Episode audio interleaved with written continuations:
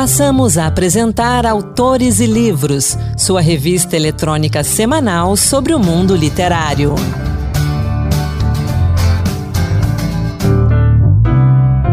Olá pessoal, bem-vindo, bem-vinda ao Autores e Livros. Sou Anderson Mendanha e no programa de hoje vamos falar um pouco da Bienal do Livro Rio 2023. Programação, lançamentos, editoras. A gente tem também a poesia de Aurita Tabajara, em homenagem ao Dia Internacional da Mulher Indígena. Vamos juntos! Em 2023, a Bienal do Livro Rio completa 40 anos. Valiosa por manter o livro no centro da cena cultural brasileira como experiência ampliada, gregária, compartilhada, inovadora e multimídia, a Bienal é uma celebração única e aparece com destaque no hall dos maiores eventos literários do mundo. Entre os dias 1 e 10 de setembro, cerca de 600 mil pessoas devem circular pela Bienal, visitar os estandes, participar dos debates, conversas e rodas de leitura e se encontrar com os mais de 300 autores que devem participar da edição desse ano.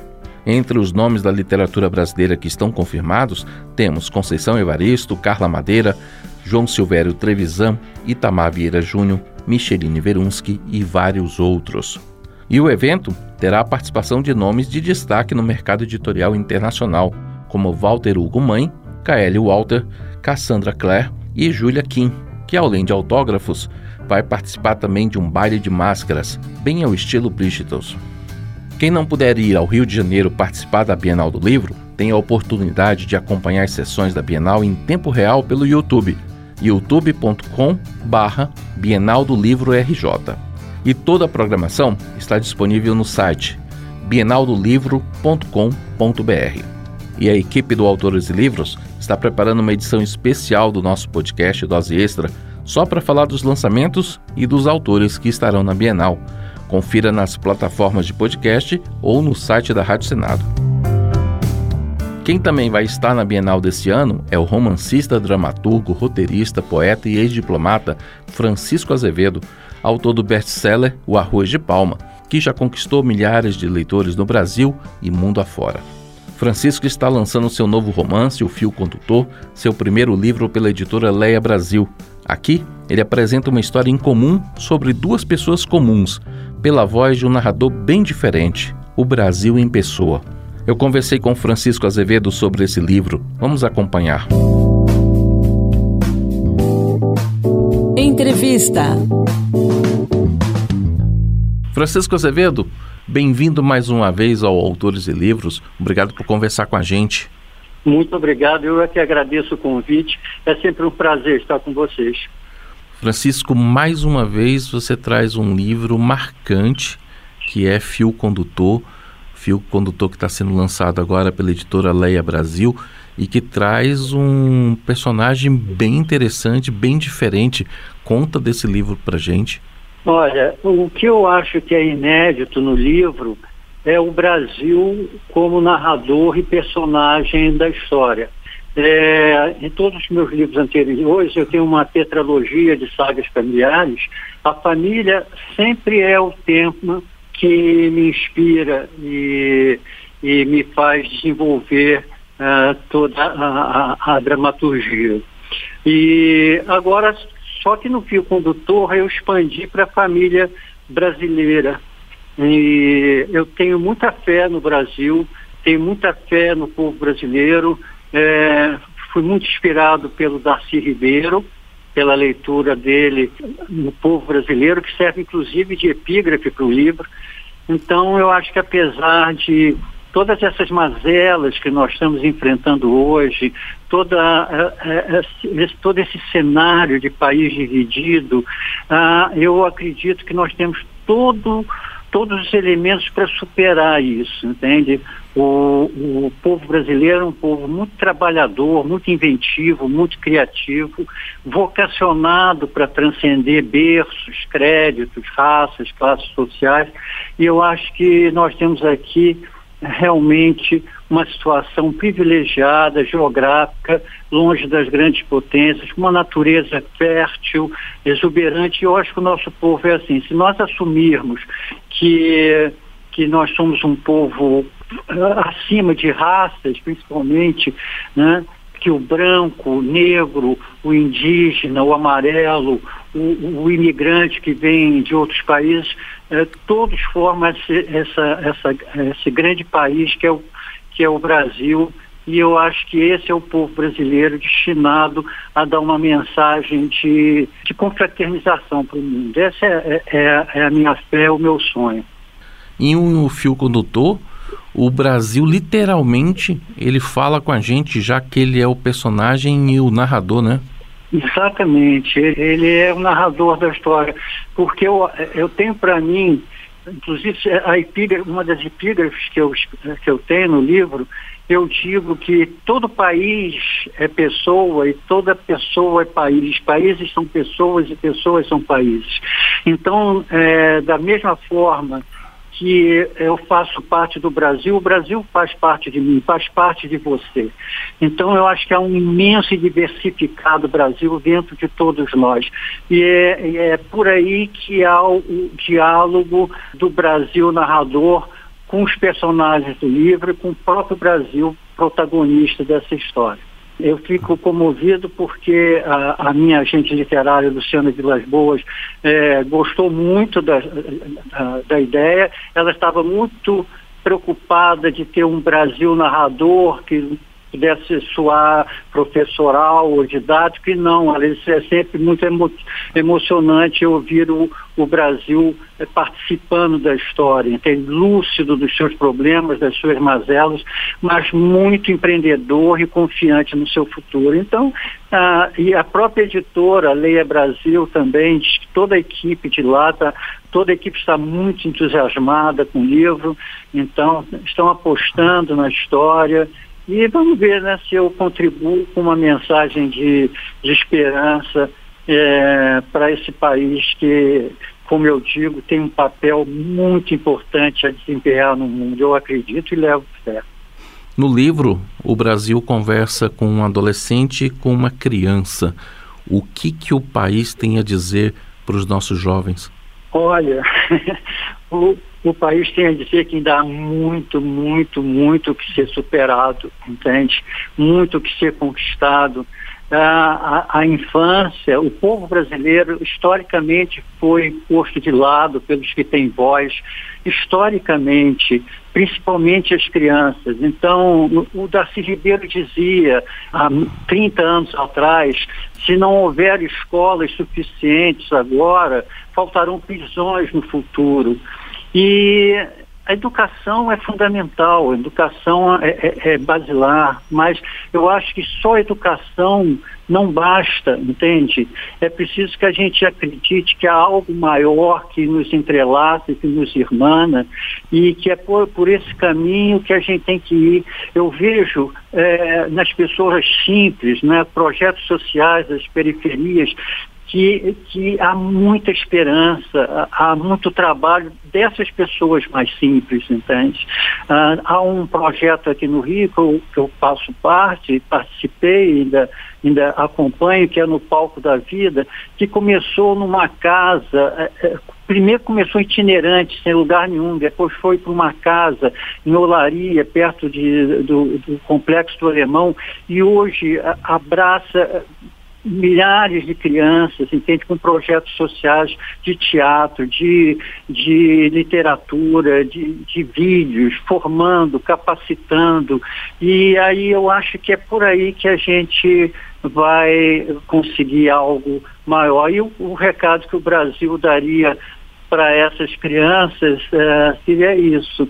Apesar de todas as dificuldades, de todas as injustiças, perseverem no sonho, perseverem no, no afeto, no amor, que são as únicas coisas que nos foram dadas de graça e é por esse caminho que nós vamos é, conseguir dias melhores e mais solidários e fraternos. Você, na sua série Arroz de Palma, você nos faz refletir com muita profundidade e também poesia as questões familiares.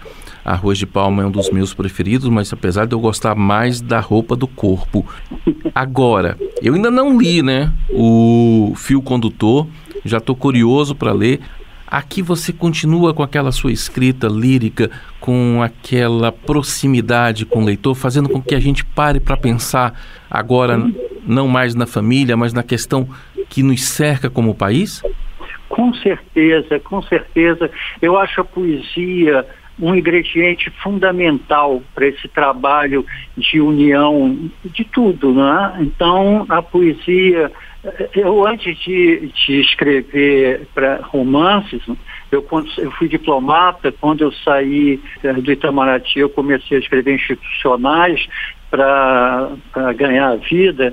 E em todos, todos os meus eh, institucionais, mesmo que fossem temas áridos, eu inseria ingredientes de poesia, que eu acho que a gente não tem que ter preconceito com a poesia. Eu acho que a poesia é, nos traz mágica, que também é um, é um ingrediente importante. A vida sem mágica e sem poesia fica muito sem graça, muito insossa.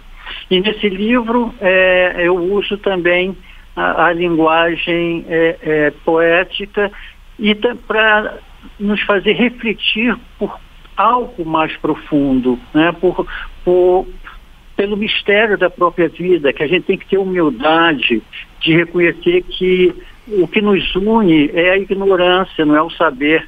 Os poucos saberes nos tornam diferenciados. O que eu posso saber de literatura, de português, me torna uma pessoa é, é, pretensamente diferenciada. É, de, por exemplo, de um gari ou de um morador de rua. Mas o que me une a eles é a minha ignorância o que eu, o que eu sei do universo, o que eu, o que eu sei eh, das razões de nós estarmos aqui eh, nesse planeta e o que o morador de rua e o, e, o Gari sabe. A mesma coisa, uhum, absolutamente uhum, uhum. nada. Então, é, é por aí que eu faço as pessoas eh, refletirem que ah, nós estamos muito mais ligados pelo que nós não sabemos do que pelo que nós sabemos. E, e se a gente tiver humildade de reconhecer isso, nós vamos ter mais vontade de construir um, um, mundo melhor e mais fraterno. Eu, eu insisto muito nisso, pode parecer utópico e irrealizável, mas mesmo que seja um sonho irrealizável, como a música Imagine do John Lennon, não importa que serviu apenas por uma música para a gente cantar e sonhar, eu acho que nós temos o dever de perseverar no sonho. É, porque a única coisa que nos é dada de graça é sonhar a todos, o morador de rua e ao que tem mestrado em sociologia. É, Francisco, eu quero aproveitar a sua participação aqui conosco no Autores e Livros e comentar um, uma coisa bem interessante nesse nosso mundo pós-pandemia, porque durante os anos da pandemia muita gente tomou coragem e começou a escrever. E a gente tem visto um boom de lançamentos nesses últimos anos e tem aparecido muita gente boa. Com a sua experiência com esses livros fantásticos que você tem. Como é que você vê esse mercado editorial dos dias de hoje? Que conselho que você dá para quem está ouvindo a gente e ainda não tomou a coragem de botar as ideias no papel?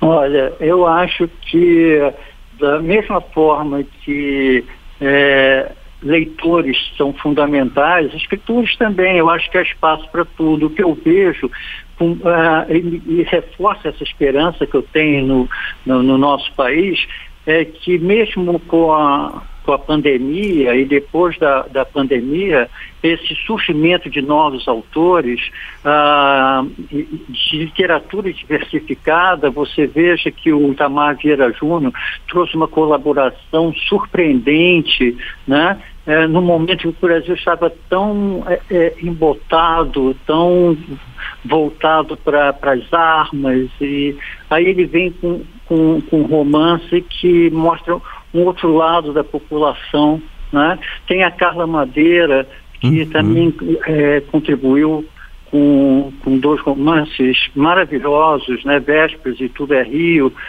Então eu acho que a, a, a literatura está muito diversificada, muito. Tem, nós estamos aprendendo muito com essa diversidade literária, que é a diversidade do próprio país. Então, é, as novas gerações, eu digo, continuem acreditando, é, escrevendo, tentando publicar. É, é, é, difícil, mas não é impossível e cada um vai encontrar o seu caminho. Agora, tenho muito orgulho dessa nova literatura que, que surgiu pós-pandemia, que é, sobretudo, uma literatura diversificada dos povos indígenas, né, é, dos negros, da, da mestiçagem brasileira, que eu reforço muito essa ideia da mestiçagem brasileira. O Brasil é um país mestiço, em que tudo se mistura, uh, ideias, crenças, religiões, e eu acho que esse é o nosso caminho. Tá certo, então. Francisco Azevedo, obrigado pela conversa. Maravilhoso sempre conversar com você. É, como eu disse, eu não li ainda Fio Condutor, mas eu adoro as suas obras e pode dizer que eu vou atrás desse livro para a gente ler e conversar mais sobre ele aqui no Autores Livros de novo. Parabéns pelo lançamento. Obrigado. Muito obrigado. O Fio Condutor é apenas uma mais uma contribuição pequena para construir um, um Brasil melhor e mais justo. Um grande abraço, até a próxima. Para você também, muito obrigado pelo convite pela conversa. Se interessou sobre o fio condutor de Francisco Azevedo? O livro já está disponível nas livrarias e portais de livros. E Francisco Azevedo vai estar na Bienal no domingo, 3 de setembro, no Café Literário a partir das 4 da tarde. Lembrando que você pode acompanhar também pelo YouTube, youtube.com/barra Bienal do Livro RJ.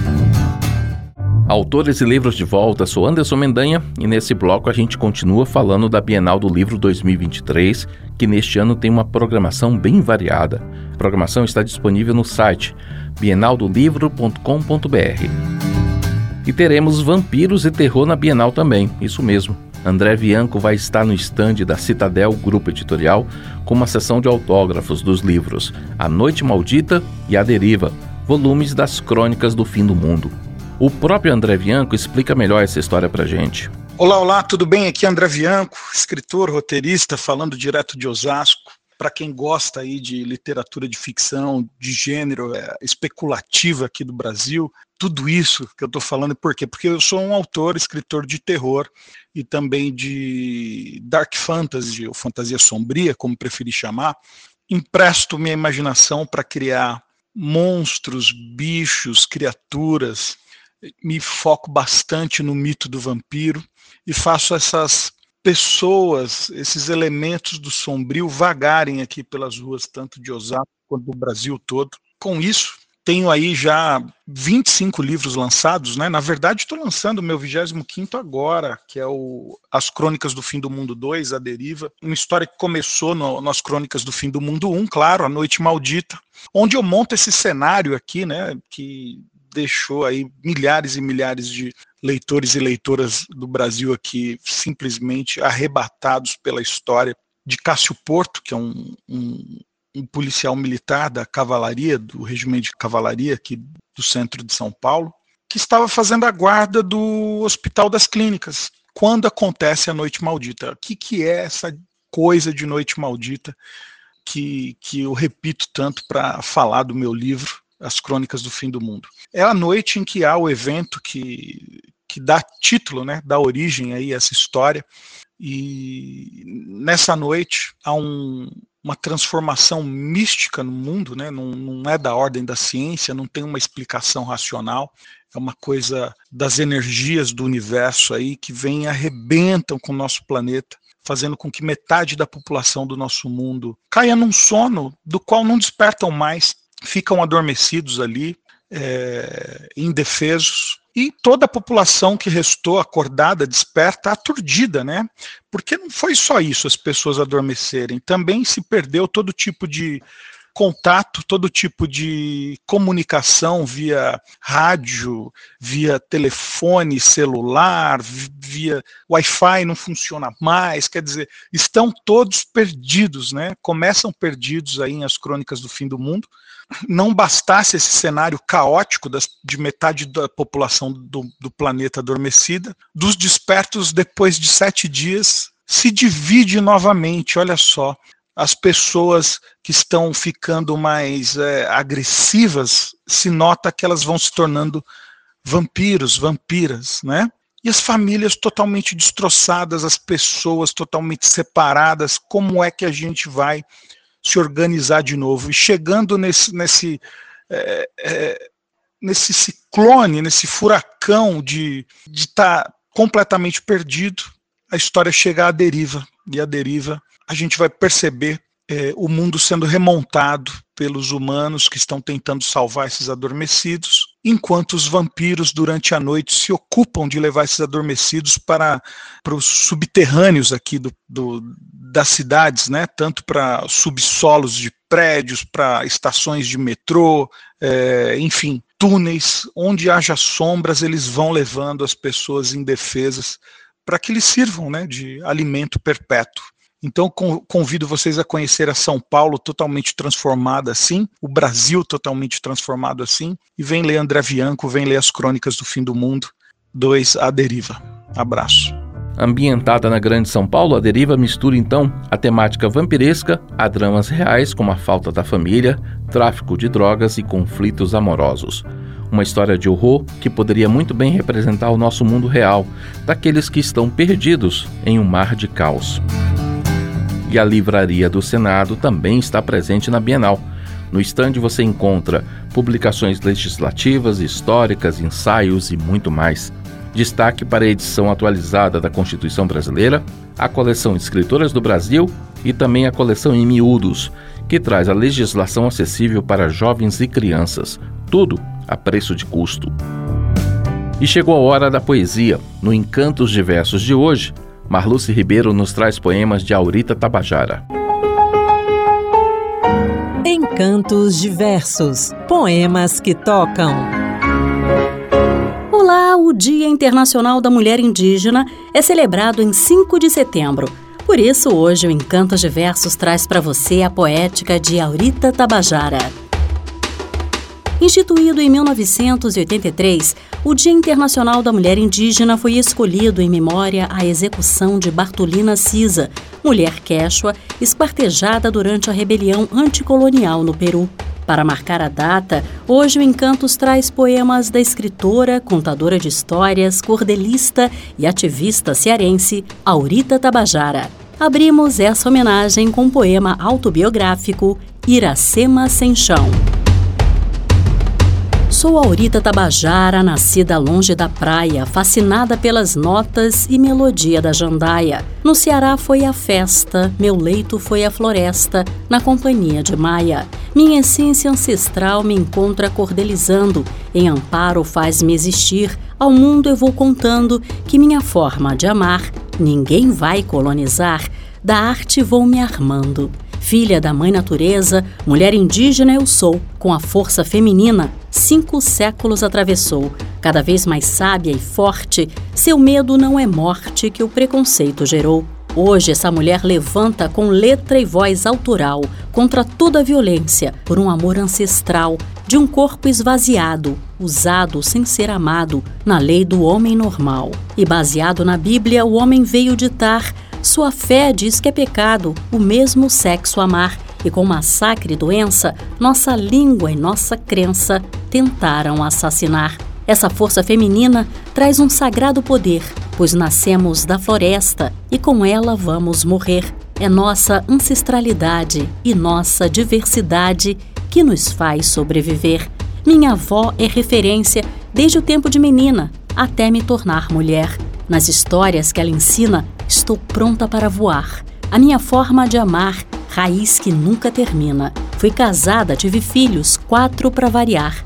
Vitória, Cauene, Cauê, Ana vem comigo ficar. Vitória e Cauê morreram, e para o meu desespero, Cauene não sei onde está. Eu não sou como Iracema, a de José de Alencar, virgem dos lábios de mel, sem história para lembrar. Trago comigo a memória Sou Aurita com história, mulher livre para amar. Sou lésbica, sou indígena, resistindo à violência, nordestina, feminista, sou mulher de resistência ao regime, à dominação, vivo a discriminação, desigualdade e persistência. O escritor indígena Daniel Manduruku enalteceu o ativismo de Aurita, dedicando a ela os seguintes versos.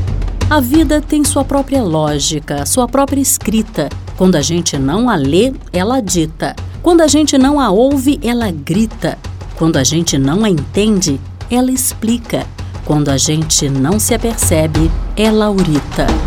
Da etnia Tabajara, Aurita é reconhecida por ser a primeira cordelista indígena do Brasil. Seu livro Magistério Indígena em Verso e Poesia foi adotado pela Secretaria de Educação do Estado do Ceará. De outra obra da autora, Coração na Aldeia, Pés no Mundo, de cunho autobiográfico, selecionei para você o seguinte trecho.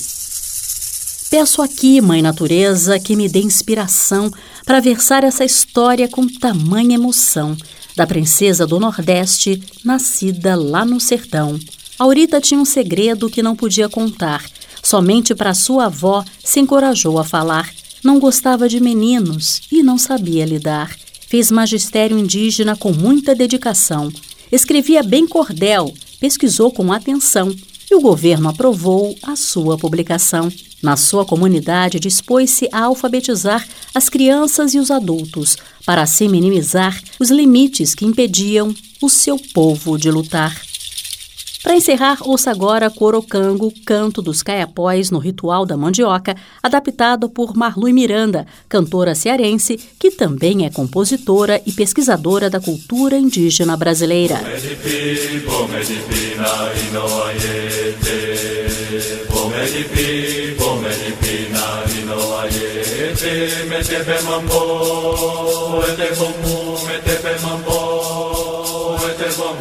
Ne me te be me di pie mambo te bomu ne me te be mambo te bomu me te be mambo te bomu ne me te be me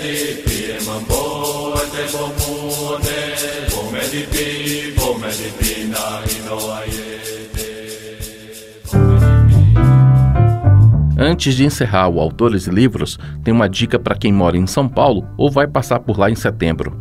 A Casa Guilherme de Almeida realiza, de 13 a 19 de setembro, o 12º Transfusão, encontro sobre tradução e outros trânsitos, céu e terra. O evento vai reunir artistas, lideranças indígenas e quilombolas, professores, tradutores e pesquisadores para conversas e trocas de experiências sobre em que medida os discursos da arte, da ciência e da religião se aproximam e se distanciam. A programação completa está disponível em casaguilhermedealmeida.org.br. Essa edição do Autores e Livros contou com a apresentação de Anderson Mendanha, produção de Ana Beatriz Santos e Rita Zumba e trabalhos técnicos de Antônio Carlos Soares. Até a próxima. Boa leitura. Acabamos de apresentar Autores e Livros, sua revista eletrônica sobre o mundo literário.